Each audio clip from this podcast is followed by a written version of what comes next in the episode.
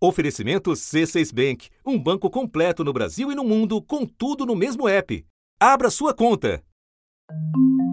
É uma indicação do Paulo Guedes, eu estou dando carta branca para ele, enxugar a máquina e buscar realmente fazê-la funcionar para o bem-estar da nossa população. No começo, parecia a continuidade do caminho tomado pela gestão anterior. A Petrobras começou a recuperar o valor de mercado quando passou por mudanças profundas. No governo Michel Temer, Pedro Parente assumiu a presidência da empresa com a tarefa de recuperar a imagem e mudar a estratégia de gestão. Os sucessores dele, Ivan Monteiro, ainda no governo Temer, e Roberto Castelo Branco, já no governo Bolsonaro, mantiveram os pilares de gestão. Mas o liberalismo econômico de ocasião não durou. Anuncio que teremos mudança sim na Petrobras. Jamais vamos interferir nessa grande empresa na sua política de preço.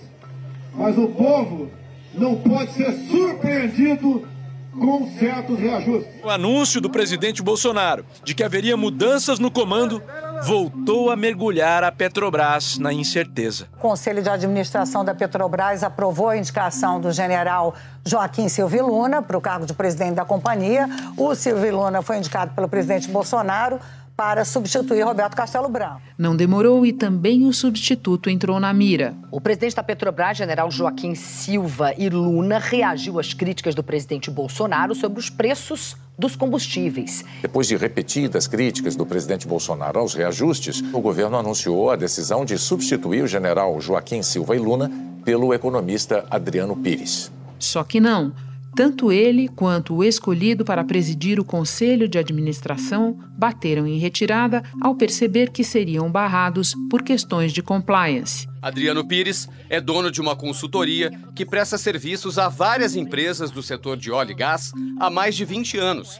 E muitas dessas empresas têm negócios com a Petrobras. Adriano Pires também prestou consultoria ao empresário Carlos Soares, que é dono de distribuidoras de gás em vários estados e é próximo de vários políticos. Soares é citado numa investigação do Ministério Público Federal sobre fraudes num fundo de investimento. O fundo de investimento suspeito era gerido por Rodolfo Landim, o outro indicado pelo governo Bolsonaro para ser o presidente do conselho da Petrobras. A União, controladora da Petrobras, ainda não apontou os candidatos a presidente da empresa e também do conselho de administração da petroleira.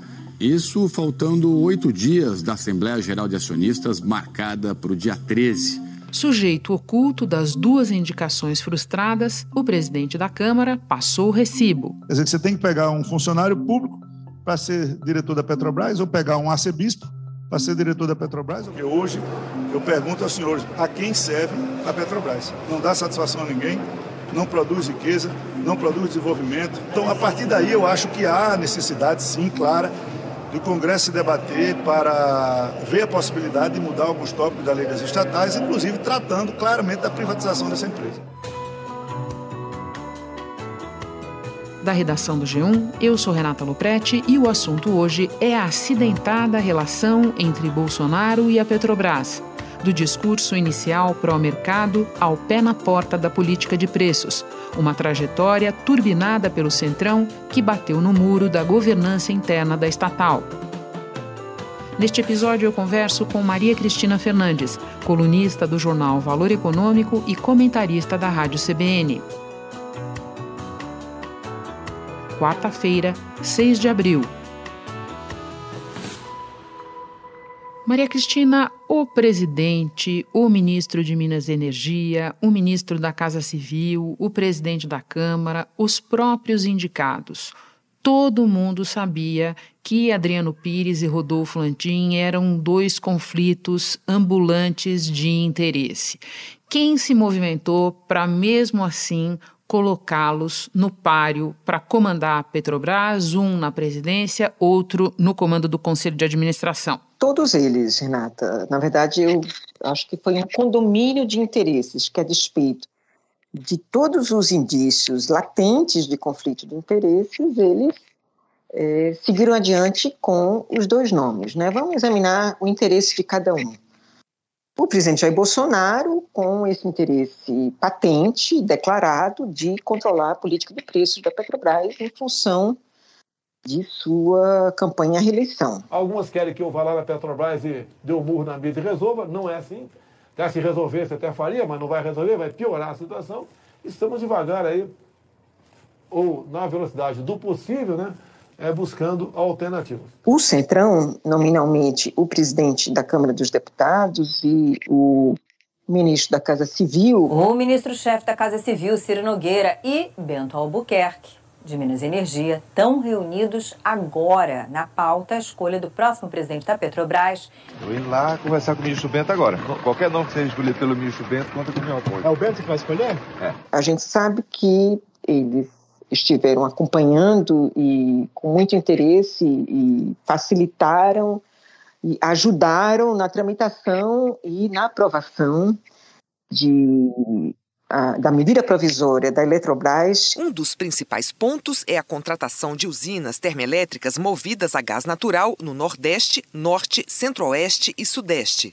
Em muitos lugares não existem reservas de gás ou gasodutos, o que vai exigir a construção de novas estruturas, um custo de até 20 bilhões de reais por ano. Ficaram patentes ali os interesses do setor de gás. E este setor de gás, esses interesses não foram completamente resolvidos, foram bastante abrigados naquela MP, mas eles não foram completamente resolvidos na tramitação daquela MP. Criou-se uma demanda para as térmicas, né, uma demanda artificial num país que precisa fazer uma transição energética, criou-se uma, uma, uma, demanda para, para as térmicas movidas a gás, que é um combustível fóssil, e aí precisava financiar os gasodutos para levar gás para térmicas onde não há gás. E aí tentou-se fazer isso via tarifa, não deu, fazer isso é, via orçamento, não deu, e o jeito era apelar a Petrobras. Né?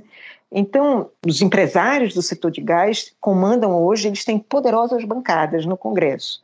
E, e o Centrão, é, em grande parte, é, dá abrigo a esses interesses. Então, é óbvio que quando você tem um empresário como o Rodolfo Landim, que tem interesses comerciais no setor de gás, e um consultor como Adriano Pires, cujos clientes são do setor de gás, é, é, é natural que o Centrão tenha interesse em que a dupla vá parar na Petrobras. O Ministério das Minas e Energia, aí o interesse é óbvio e até institucional, é, é, é a pasta sob, a, sob cujo chapéu está a Petrobras. Mas, na, na gestão Bolsonaro, eu acrescentaria um interesse extra, que é o fato de a, o Ministério hoje ser encabeçado por um almirante da reserva, mas é um almirante, o almirante Bento Albuquerque, e, e, a Marinha, por conta do projeto de, do submarino nuclear, a Marinha tem históricos interesses na energia nuclear. E a Petrobras, o próprio general falou isso algumas vezes, a Petrobras também já negociava uma entrada mais substantiva na energia nuclear. E, finalmente, os próprios indicados, né, pelas razões óbvias, né, pelos interesses comerciais do, do Rodolfo Landim e pelos interesses do Adriano Pires como consultor da área. Como uma espécie de prestador de serviços, especialmente do setor de gás, né? Com certeza. Então, um currículo de um, de um consultor dessa área se se valoriza muito com a passagem por uma empresa como a Petrobras. Regras da governança da Petrobras acabaram por inviabilizar tanto o Landim quanto o Adriano Pires. E você explicou num texto no Valor que o novo nome mais cotado para a presidência da Petrobras, que é o do Caio Mário Paz de Andrade, que hoje em dia ocupa um cargo cumprido no Ministério da Economia, secretário especial de desburocratização e gestão e governo digital, também não passaria pelos crivos da governança, só que por outros motivos. Pode explicar? Sim, tem um critério claro que tem lá na política de indicações da Petrobras, que é ter experiência no setor de energia. E ele não tem. É, vamos ver quem é o Caio Paz de Andrade. Que, na verdade, Paz de Andrade é próximo aí dos filhos do presidente Jair Bolsonaro, principalmente do senador Flávio Bolsonaro, que isso ajudou, então, a colocar o nome do secretário nessa mesa aí de possibilidades. Ele chegou no governo Jair Bolsonaro como presidente do SERPRO, que é uma empresa pública de tecnologia de informação. E do SERPRO foi para a Secretaria de Desburocratização. E ele foi para esses dois cargos respaldado pela sua atuação pregressa como empreendedor digital. Ele, ele montou algumas empresas de empreendedorismo digital. Ele não vive só disso, ele é um empresário eh, do setor imobiliário, ele também tem propriedades agrícolas e por que, que ele vai para a Petrobras tendo um histórico como este e não preenchendo um quesito importante como este da política de indicações, que é a experiência no setor de energia? Bem, eu consigo enxergar duas razões. A primeira é que o fato de ser alguém subordinado ao ministro da Economia, Paulo Guedes, gera a expectativa no próprio ministro de que ele não venha a bater de frente com o ministério com a criação, com a, o apoio à criação de um fundo para subsidiar o preço dos combustíveis. Defendido pelo presidente Bolsonaro. Defendido pelo presidente Bolsonaro e defendido pelo Adriano Pires. Em conversas com o Centrão, em conversas com o presidente Bolsonaro, com o ministro das Minas e Energia, ele, ele acolheu isso, ele escreveu sobre isso. Ele publicamente assumiu a defesa de um fundo do gênero. Então, este secretário do Ministério da Economia eh, supostamente não ofereceria esse risco ao Paulo Guedes. Depois de um almoço com o presidente Bolsonaro no Rio de Janeiro, o ministro da Economia Paulo Guedes foi questionado sobre a mudança na presidência da Petrobras. O senhor pode dar uma luz para a gente sobre Petrobras, ministro? Eu estou sem a luz. Mas vai ter mudança, presidente? E o segundo motivo, que eu acho que é um motivo que joga mais para frente ainda, que é a atuação nessa área digital do Caio Paz de Andrade, porque ao longo da sua atuação ele estabeleceu relações de muita proximidade com o pessoal da área de publicidade, inclusive com marqueteiros do entorno bolsonarista. E ele, neste cargo, não é um cargo de qual, qualquer empresa, né? é um cargo de uma empresa que só no ano passado gastou 138 milhões em publicidade. E por que, que isso é importante? Porque a gente sabe que há muitos influenciadores digitais do bolsonarismo que estão com seus meios de monetização interditados pelo TSE. Então, estar de posse de uma empresa que tem este volume de investimentos numa área tão sensível como combustíveis pode ajudar a, a, a melhorar a imagem do presidente no ano de campanha eleitoral. As pesquisas indicam que a maior parte das pessoas culpam Bolsonaro pelo preço do combustível. Então, se você tem um orçamento deste, deste valor em suas mãos de publicidade e você tem o interesse do acionista controlador em melhorar a sua imagem na área, eu acho que é natural a, a pressão e a tentação que um presidente com esse histórico terá de levar a Petrobras a financiar é, campanhas do gênero. Petrobras é uma empresa de capital misto. Ela tem, olha só, 63% do seu capital total na mão dos investidores, sejam eles estrangeiros ou então brasileiros, e apenas 36% na mão da União aí da sua controladora. Ela tem 800 mil acionistas é, e uma série de regras de governança que ela tem que seguir. Ela tem ações listadas tanto na Bolsa de Valores de São Paulo como na Bolsa de Valores também também de Nova York. Espera só um pouquinho que eu já retomo a conversa com Maria Cristina Fernandes. Com o C6 Bank, você está no topo da experiência que um banco pode te oferecer. Você tem tudo para sua vida financeira no mesmo app, no Brasil e no mundo todo. A primeira conta global do país e atendimento personalizado, além de uma plataforma de investimentos em real e dólar com produtos exclusivos oferecidos pelo C6 em parceria com o JP Morgan Asset Management. Quer aproveitar hoje o que os outros bancos só vão oferecer amanhã? Conheça o C6 Bank. Tá esperando o quê? C6 Bank. Bom, você já nos falou dos problemas de natureza diferente, tanto do Adriano Pires, que já está fora do páreo, como do Caio Paes de Andrade, que muita gente imagina que poderia ser o plano B. Talvez seja uma boa hora para você explicar por que tanta aflição com isso? Por que a gente está correndo? Por que, que tem pouco tempo para resolver essa escolha? Está se esperando a indicação desses nomes a qualquer momento, porque esses nomes têm que passar pelo mesmo escrutínio pelo qual o, o Landim e o Pires passaram.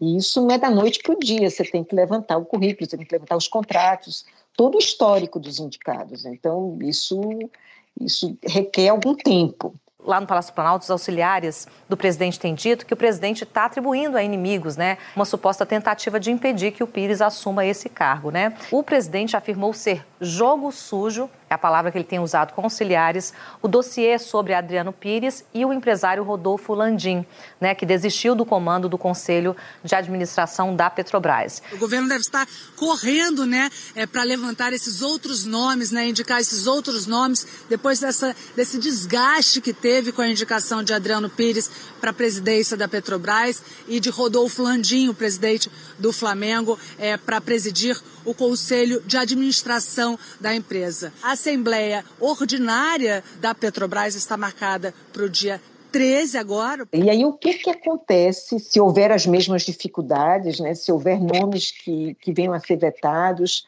e se chegar ali, às vésperas da Assembleia, sem um nome plausível a ser oferecido para a Assembleia Geral de Acionistas.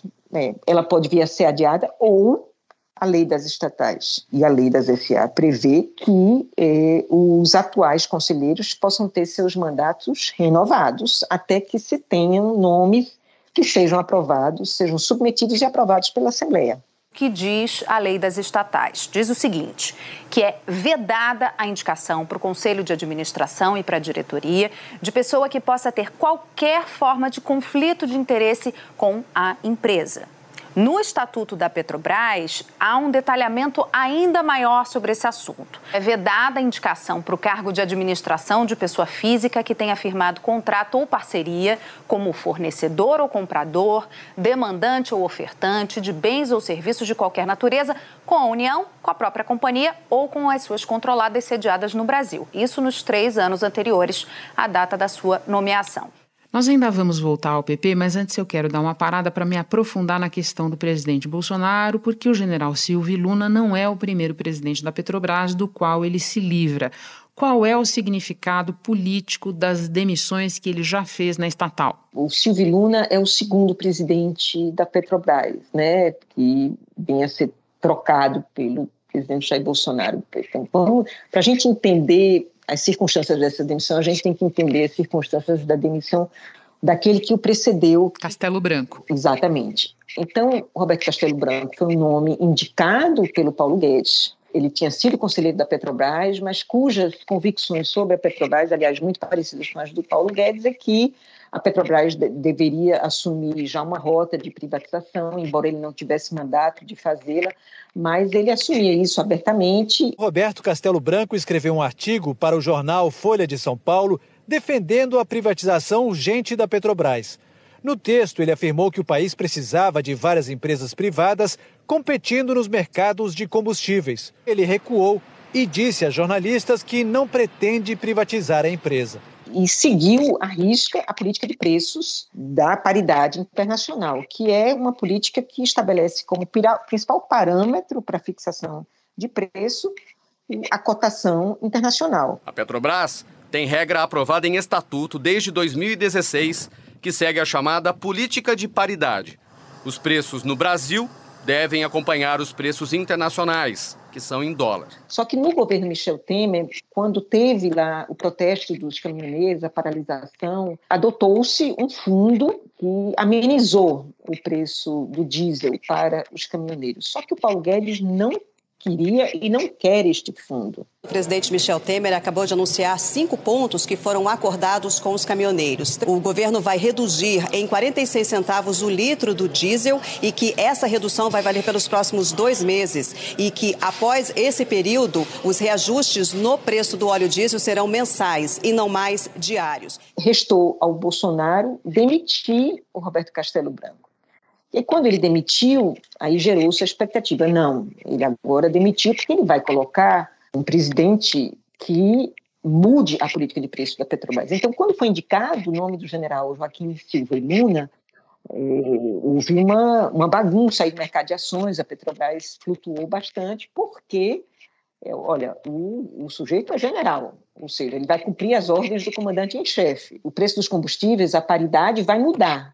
Só que não, ele manteve a política de preços. O general Silva e Luna afirmou durante uma palestra na semana passada que a companhia Não pode fazer política pública nem partidária. A lei do petróleo, que diz que deve praticar preço de mercado, concorrência com outras empresas, praticar o preço. Isso é a lei que determina. Tem responsabilidade social? Tem. Pode fazer políticas públicas? Não. Pode fazer política, é, política partidária? Muito menos ainda. E aí, qual é a conclusão que a gente chega?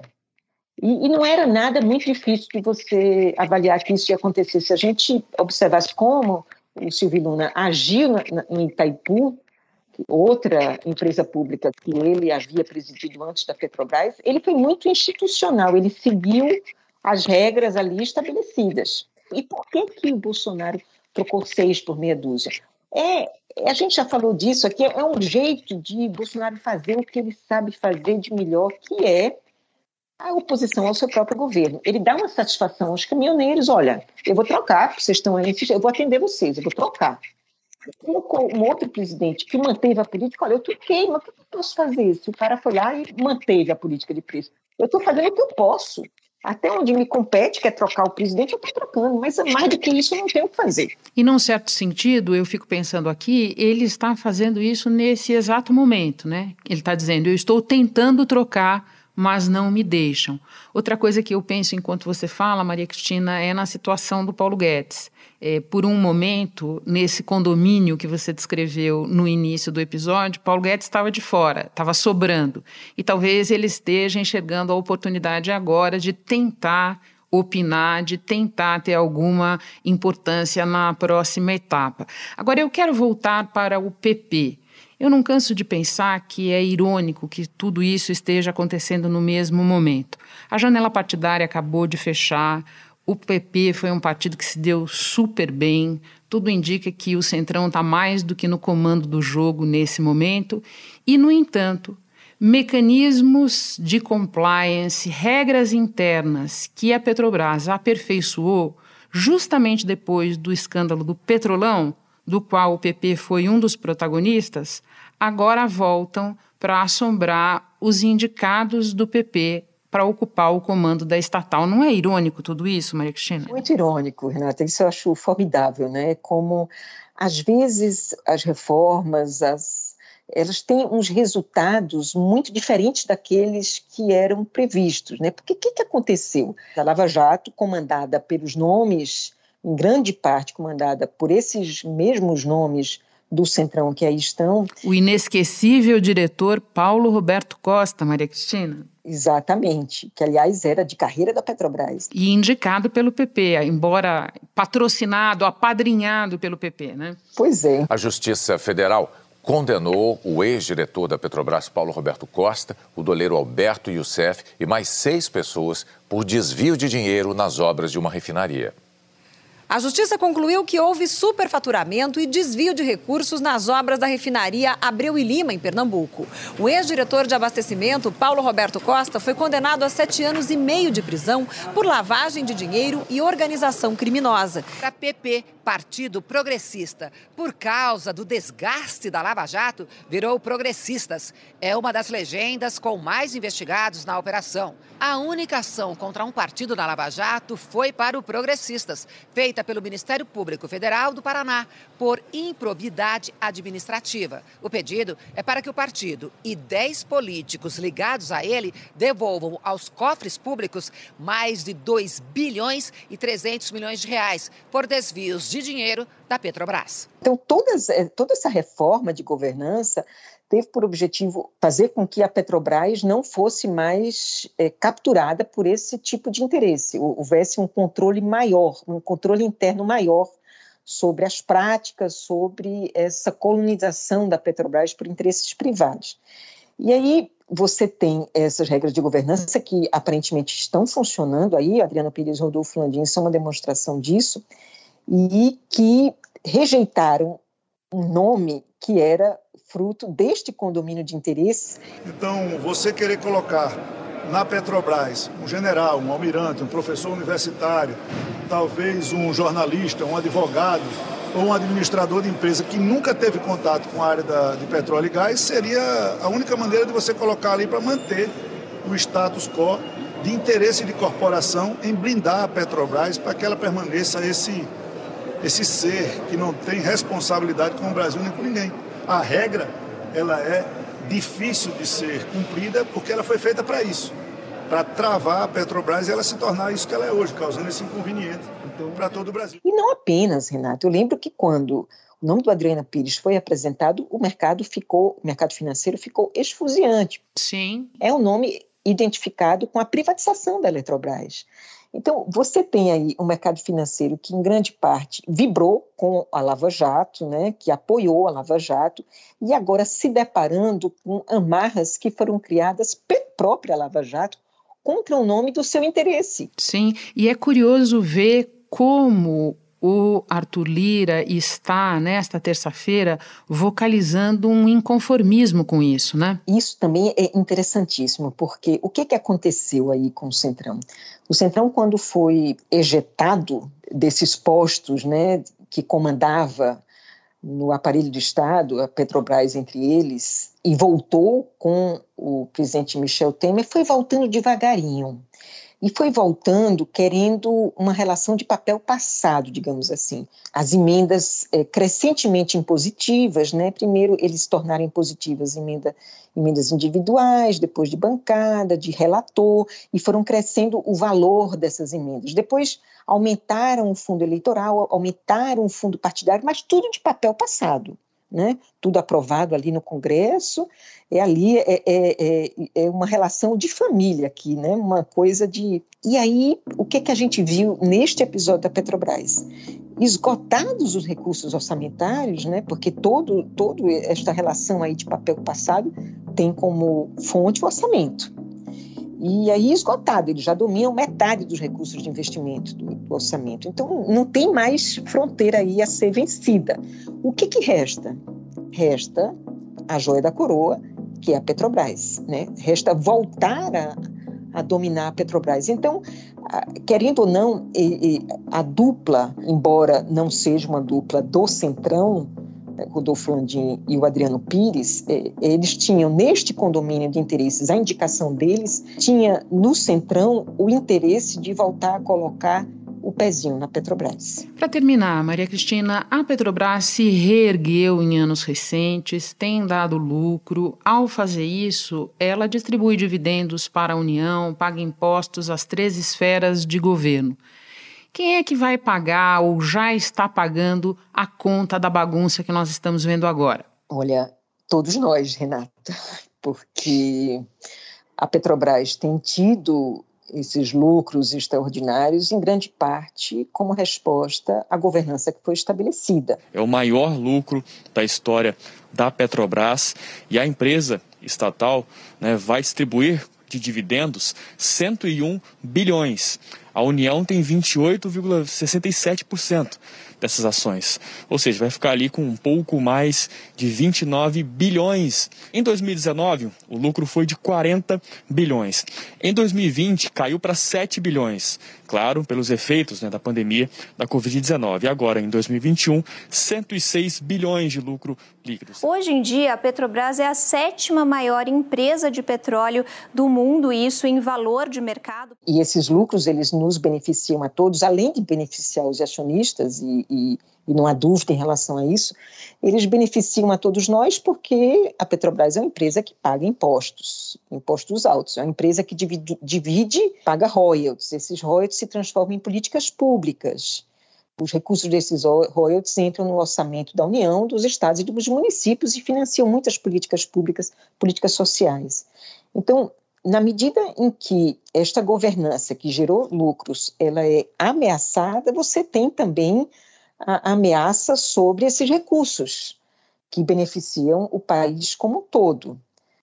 Então, é isso que está em jogo. Está em jogo não apenas o futuro da maior empresa brasileira, uma das maiores do mundo, como também eh, o futuro de uma fonte de recursos importante para o orçamento e para muitas das políticas públicas que são conduzidas hoje em toda a federação. Maria Cristina, é sempre uma alegria e muito proveitoso conversar com você. Muito obrigada por mais essa participação no assunto. Volte sempre. Eu que agradeço, Renata, é um prazer. Este episódio incluiu um áudio do canal do Jota no YouTube. Este foi o assunto podcast diário disponível no G1, no Globoplay ou na sua plataforma de áudio preferida. Vale a pena seguir o podcast na Amazon ou no Spotify, assinar no Apple Podcasts, se inscrever no Google Podcasts ou no Castbox e favoritar na Deezer. Assim você recebe uma notificação sempre que tiver novo episódio. Eu sou Renata Loprete e fico por aqui. Até o próximo assunto.